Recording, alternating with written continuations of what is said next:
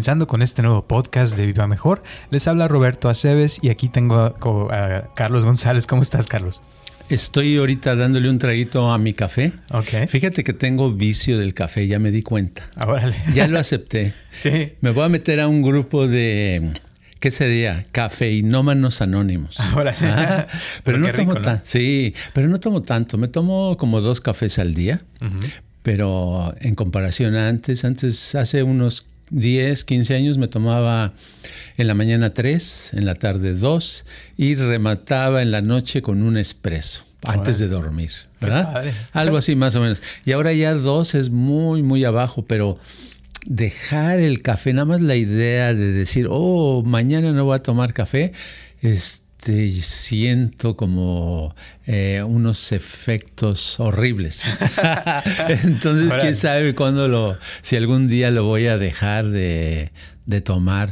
Todos tenemos alguna sustancia que, que nos gusta. Que nos gusta, que nos estimula, ¿verdad? Sí, la verdad sí. Ah, para mí es la meditación, ¿eh? Yo ¿Oh, todos los días medito, me encanta meditar y a veces siento, o sea, ganas de sentarme y no hacer nada y, a veces digo, híjole, ¿no seré que soy muy huevón? Pero no, es, es divertido. Sí, la meditación también se puede volver un vicio. Yo en una época también tuve ese vicio. Y lo interesante de la meditación es que hay varios niveles. Fíjate que el otro día me decía una persona, bueno, y la meditación, eh, dice, yo estuve, he estado meditando, dice, llevo dos meses meditando, pero no he sentido mucho. Entonces me explicó un poquito cómo meditaba, porque le pregunté, y le dije, no, pues tú no estás meditando. ¿verdad? Dice, ¿cómo? Entonces ya le vino la explicación, ¿verdad? Eh, digo esto porque también me acuerdo de otra persona que conocí que llevaba 20 años meditando, eso fue en México, era una, una persona, un constructor, él construía... Eh, lugares de tiendas como plazas, ¿verdad? Muy bueno para eso, pero para la meditación decía que llevaba 20 años y pues la verdad no, no se le notaban. ¿Y en qué no se le notaba? En su forma de comunicarse, en su expresión, en su estado de ánimo, ¿verdad? A lo mejor un día deberíamos explicar un poquito cómo sabe uno si realmente está meditando cuando dice que está meditando y cuando no está meditando, cuando y cuando está uno meditando cuando uno está diciendo que está meditando. Claro. No, y eso es importante verlo porque o sea, se puede uno sentar como dices tú y realmente no no hacer nada. Y también se puede sentar uno y realmente no hacer nada. Y cuando uno realmente no hace nada, a veces se hace mucho, como ya hemos hablado en otros de los podcasts, ¿no? Exacto. Eh, por cierto, la, la persona, una persona, una persona joven, hace unos, ah, hace poquitos años, estaba viniendo a meditar a unos cursos que dimos de meditación y yo noté que se metió a los tres cursos y al tercero noté que se veía exactamente, estaba, tenía el mismo problema. Se empezaba a rascar, continuaba rascándose a través de la meditación, estaba inquieto, eh, no se podía sosegar. Y al terminar, después de dos, tres horas ese día y el siguiente día de la primera etapa, eh, seguía igual, ¿verdad? Entonces dices, bueno, eh, a una persona si le preguntas, oye, ¿cómo te fue con la meditación?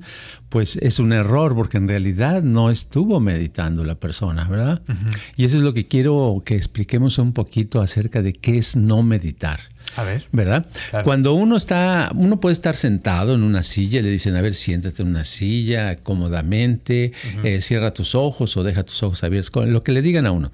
Y se pone uno un rato, ¿verdad? Unos minutos, etcétera, ¿verdad? Y eh, por dentro está analizando, está pensando, no, pues sí, yo de veras debería yo de cambiar de trabajo, porque en ese trabajo, en este trabajo que estoy no me pagan lo que me podían pagar en aquel trabajo. Y por cierto, mi, mi tía me dijo que me iba a regalar unos zapatos, pero yo no los sé. Eh, o sea, está pensando, está razonando. Esa persona no está meditando, ¿verdad? Pero es muy difícil darnos cuenta cuando estamos razonando que no estamos meditando, ¿verdad? Claro. Lo que quiero decir es que el primer síntoma y el más básico para saber si uno está meditando o no es si estás racionalizando. Si estás con ideas de, que voy a hacer esto y aquello y lo otro, no estás meditando. Estás sentada, es una persona sentada razonando, ¿verdad?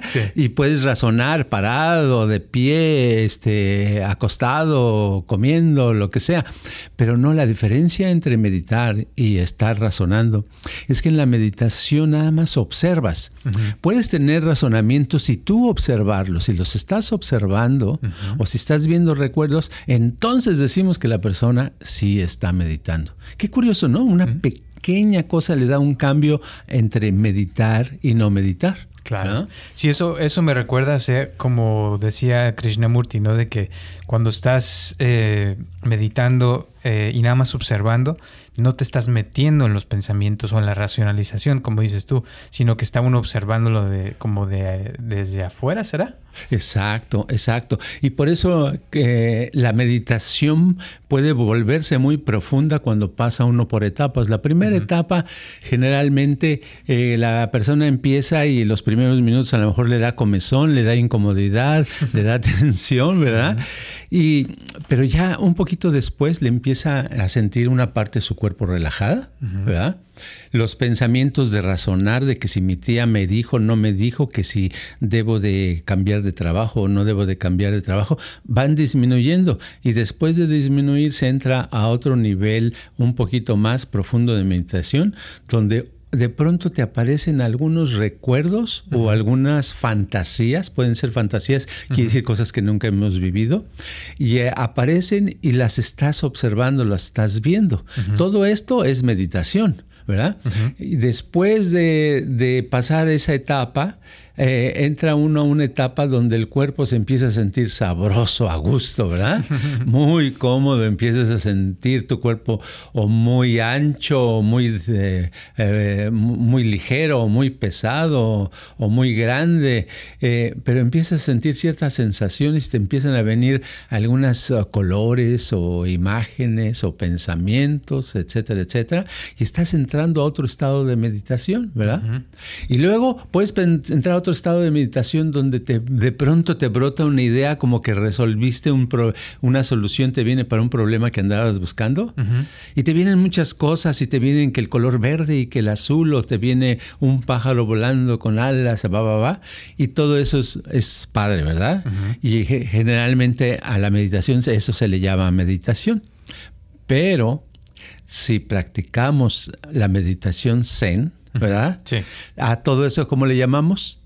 Maya, exacto, ¿verdad? claro. Y Maya, ¿qué es? Ilusión, ¿verdad? Ilusión. Y aquí ya entramos a otra cosa, que sí es muy bonito entrar a esos estados de ver cosas y sentir cosas, etcétera, porque son una prueba de que sí ya empezaste a meditar, pero que no son el final, no son, sino es una etapa nada más del, del proceso que vas a pasar conforme te vas a, siendo una persona más experimentada porque lo, importante pues es, ah, es darse cuenta que el mundo es maya, ¿verdad? Claro, claro.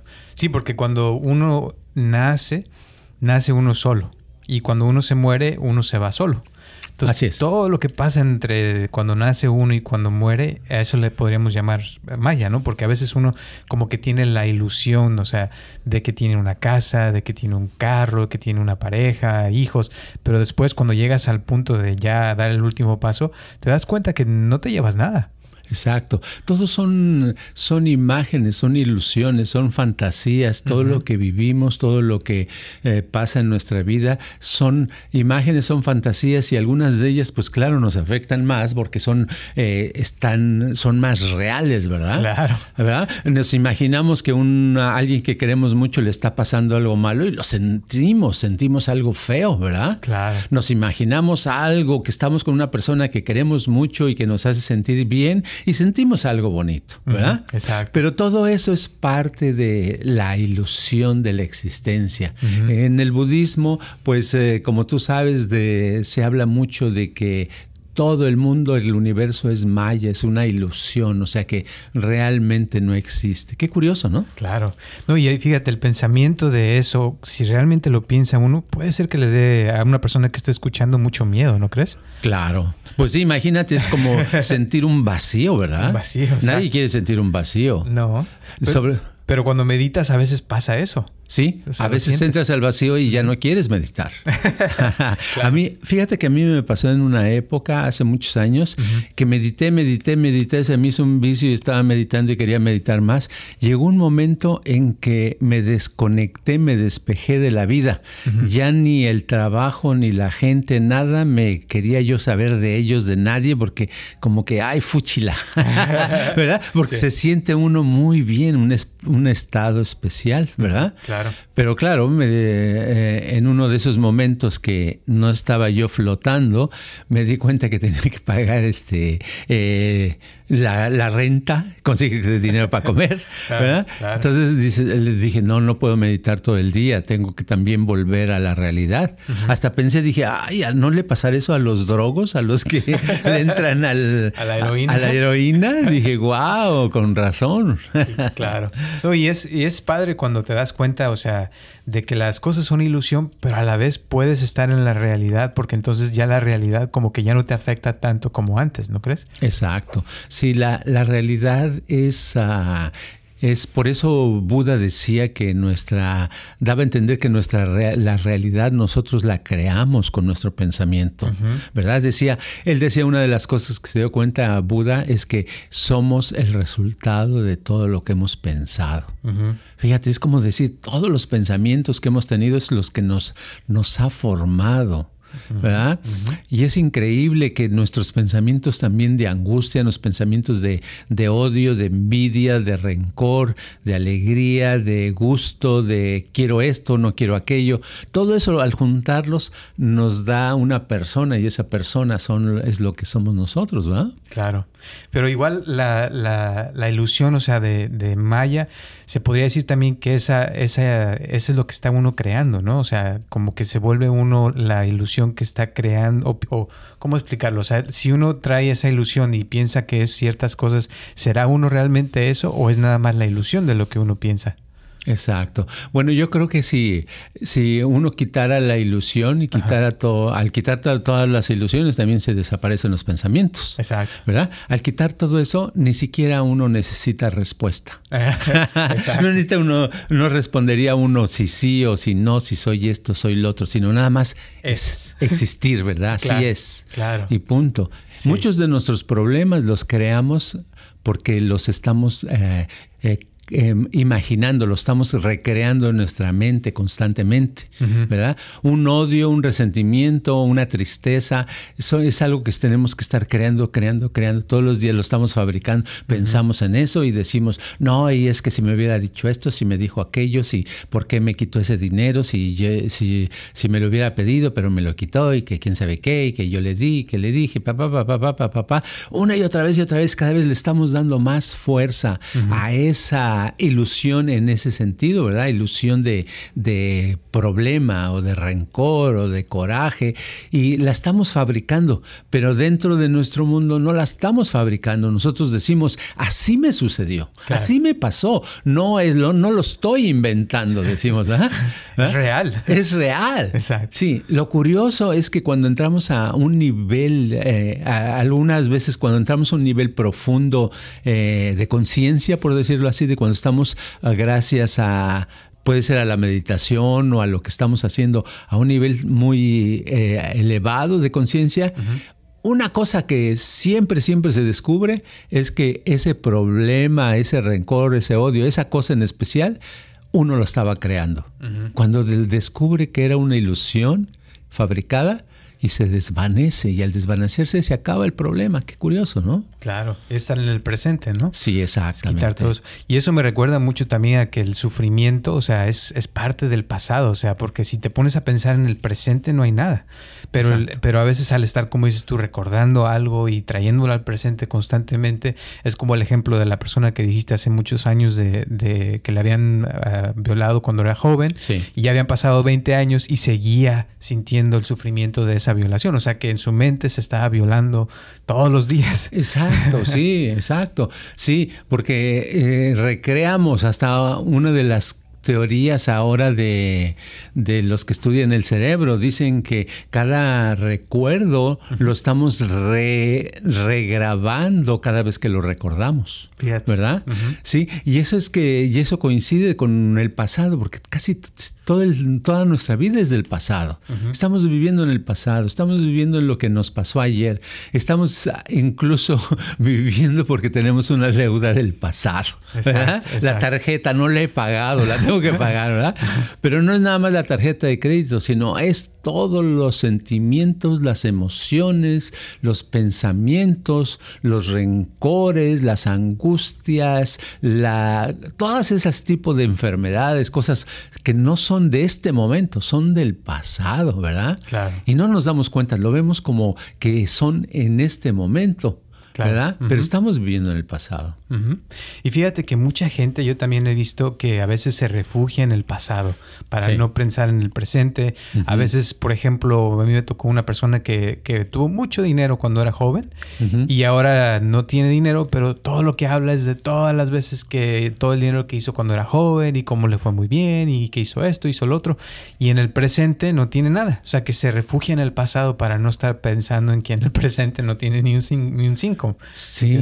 Sí, es curioso porque el no tener nada es como un vacío y no nos gusta tolerar los vacíos, no estamos acostumbrados a los huecos, digamos. ¿verdad? Por eso eh, eh, algunos han dicho que para una persona es mejor cualquier problema que ningún problema. Claro. Porque cuando tienen un problema tienen algo que hacer, cuando no tienen un problema sienten un vacío, dicen, ahora qué hago? ¿Verdad? Y es lo que pasa con la edad. Hay gente que, por ejemplo, llegan a cierta edad, a la vejez, donde tienen que hablar puras cosas de lo que les sucedió, ¿verdad? Como lo que tú decías. No, pues es que yo cuando era joven esto y es que yo podía hacer esto. Y generalmente en sus cuentos siempre eran los mejores, ¿verdad? Pero ¿por qué, dice uno, por qué tanto rollo de hablar el pasado? Bueno, es porque ya no tienen futuro. O sea, ellos sienten que ya van a morir, sienten que se les va a acabar el tiempo y no solamente eso, sino como lo sienten así, ya no ponen metas futuras, ¿verdad? Y ya no ponen metas futuras, ya no piensan en el mañana. Y si no piensa uno en el mañana, ¿qué va a hacer? Pues refugiarse en el pasado, ¿verdad? Claro. Entonces está uno hablando de, no, es que yo también, y es que en mi época pasaba esta, y es que en, en mi época la juventud era más decente, es que en mi época eran más inteligentes, y esto y esto, y siempre el pasado era mejor que el presente, ¿verdad? que se refugian en la ilusión. Exactamente, ¿verdad? Pero en realidad esa ilusión está todo el tiempo, la vivimos porque es lo que en el budismo llaman maya. Ese, es esa ilusión, es eso que nada más está en nuestras mentes. Hasta los científicos dicen que una mesa, una silla, etcétera, este, la tenemos eh, fabricada en nuestra mente, pero en realidad así no es como está en el mundo. Claro. ¿Verdad? Eh, así en la realidad son puras moléculas ahí moviéndose a gran velocidad unas contra otras en el mismo espacio, ¿verdad? Y a veces cambiando de espacio, pero eso no lo vemos, nuestros ojos no nos permiten percibir los cambios y las moléculas que hay. Claro. Y esa ilusión a veces eh, lo que yo he visto es que se vuelve eh, tan real que la persona, o sea, deja de vivir. O sea, como que, que que a veces está viviendo en su cabeza y se le va las, la, vida. O sea, no puede disfrutar de, un café, como decías hace rato, o de algo tan simple como salir y sentir el sol o, el viento que le pegue en la cabeza. O sea, como que está tan metida la persona en su cabeza que, la, la realidad se vuelve irreal, ¿no? Exacto. Yo pienso que puede haber un nivel donde la, la ilusión de uno puede ser muy poderosa, muy grande, muy especial y muy bonita, que sea superior a la realidad. Pero generalmente no es así, porque generalmente las ilusiones que, crea una persona, que creamos, son negativas. ¿Te has dado cuenta? Son de, este, de coraje, lo que decía yo, de envidias, de corajes, de no puedo, de, de no he tenido esto, yo quiero aquello, pero no es una ilusión bonita que digas, ay, yo podría vivir en esto, ¿verdad? Entonces, claro, este, ese es, eh, no sé si me estoy dando a entender. O sea, lo que quiero decir es que las ilusiones generalmente que creamos son ilusiones negativas, ¿verdad? Y eso de que sean negativas hace la vida todavía más difícil, porque llega un momento que pensamos que esa es la realidad y que así son las cosas. Claro. Ahora, lo que estamos diciendo, no sé si digan este qué fumaron, qué les pasa a estos cuates que están, que están hablando, le hacen a la marihuana. sí. Yo, yo lo que digo más, más que nada, eh, para, para, mí lo que es maya o ilusión, como decía yo hace rato, que, que, uno nace y crece y tiene una casa, por ejemplo, y uno piensa, ah, sí, es mi casa, y yo tengo mi casa, y esa casa la cuida, la protege, siente que es suya. Pero te digo, luego llega un punto donde da el paso a la muerte y esa casa realmente nunca fue de la persona, sino estuvo como prestada, digamos, ¿no? Y siento que el cuerpo es igual, uno piensa que su cuerpo es su cuerpo y que es mío y esto yo lo llevo a todas partes, pero va a llegar un punto donde uno va a dejar ese cuerpo también. Entonces ese apego a las cosas eh, es nada más una ilusión, o sea, porque pensamos una cosa, pero la realidad es otra. Claro, sí, las, la, la, casa o el automóvil o la ropa pertenecen al cuerpo, no nos pertenece. Y esa es la prueba, por eso cuando alguien se muere, pues no se puede llevar nada, ¿verdad? Claro. Sobre todo, por eso ni, yo creo que ni es bueno, lo único que se puede llevar es que lo que le ponen para enterrarlo. claro. Y ahora pues ni enterrarlo porque algunos los incineran. pero entonces yo digo que, que sí, que uno podría, tiene uno que, si uno cambia su punto de vista y se diera cuenta de dos cosas. Uno, que a lo mejor hemos vivido antes de esta vida, ¿verdad? Entonces que los cuerpos y los objetos son pasajeros. Exacto. ¿Verdad? Son transitorios, que simplemente estamos con un propósito con una intención pasando por la vida y que todo eso depende con lo que vamos dejando. Estamos dejando, siempre vamos a dejar señales, o sea, como quien dice, ah, piedritas o letreros en el camino para saber por dónde tenemos que continuar en el futuro cuando se acabe esta vida, vamos a continuar. Pero eh, lo que tenemos que dejar no son tanto lo material, lo que tenemos que dejar es un nivel de conciencia superior para poder regresar a esta vida con los, ah, como quien dice, con las antenas bien puestas, ¿verdad? claro. ¿Verdad? recordando, sabiendo lo que somos, porque yo creo que uno de las... Ah, cosas bien importantes en la vida es poder recordar qué estamos haciendo aquí, por qué venimos a este mundo, eh, de dónde venimos y hacia dónde vamos. Y que lo, el conocimiento, como ya dijimos la otra vez, eso sí te lo llevas. Y eso que aprendiste o habilidades que logres en esta vida, pues esas sí te las puedes llevar. O sea que es bueno invertir en conocimiento. y sabiduría. Exacto. Cosas que tengan que ver con, con el ser, ¿verdad? Con la persona. Que eso, pues, ¿quién se lo puede uno quitar? Nadie. Nadie. Ya es tuyo. Claro. Exacto. Y es la mejor inversión. Esa es la mejor inversión, exactamente. Y eh, que, que uno se imagine, por ejemplo, con cuerpo, si uno vive, vamos a suponer alguien que, que aprende, por decir algo, dos idiomas. Bueno, esa persona que aprende dos idiomas, a donde quiera que vaya, lleva esos dos idiomas, ¿verdad? Donde quiera que vaya, vaya, va a encontrar y va a poder sobrevivir. Y si no tiene nada más, no tiene un título, no tiene familia, no tiene conexiones, no tiene cómo conseguir trabajo, esa persona puede vivir de dar clases en esos dos idiomas, ¿verdad? Exactamente. Entonces ese tipo de conocimientos, en este caso, eh, hablando de la existencia, pues es algo que tenga que ver con el ser, con el recordar, con el tener conciencia, esas cosas nadie te las puede quitar. Así es, tienes toda la razón. Y bueno, algunas últimas palabras antes de terminar. Bueno, que es un tema interesante que puede ser que yo les recomendaría a todos que escucharan esta grabación varias veces, ¿verdad? Para que poco a poquito se vaya, vaya uno diciendo, bueno, esto cómo se aplica conmigo, en qué me puede servir. Claro.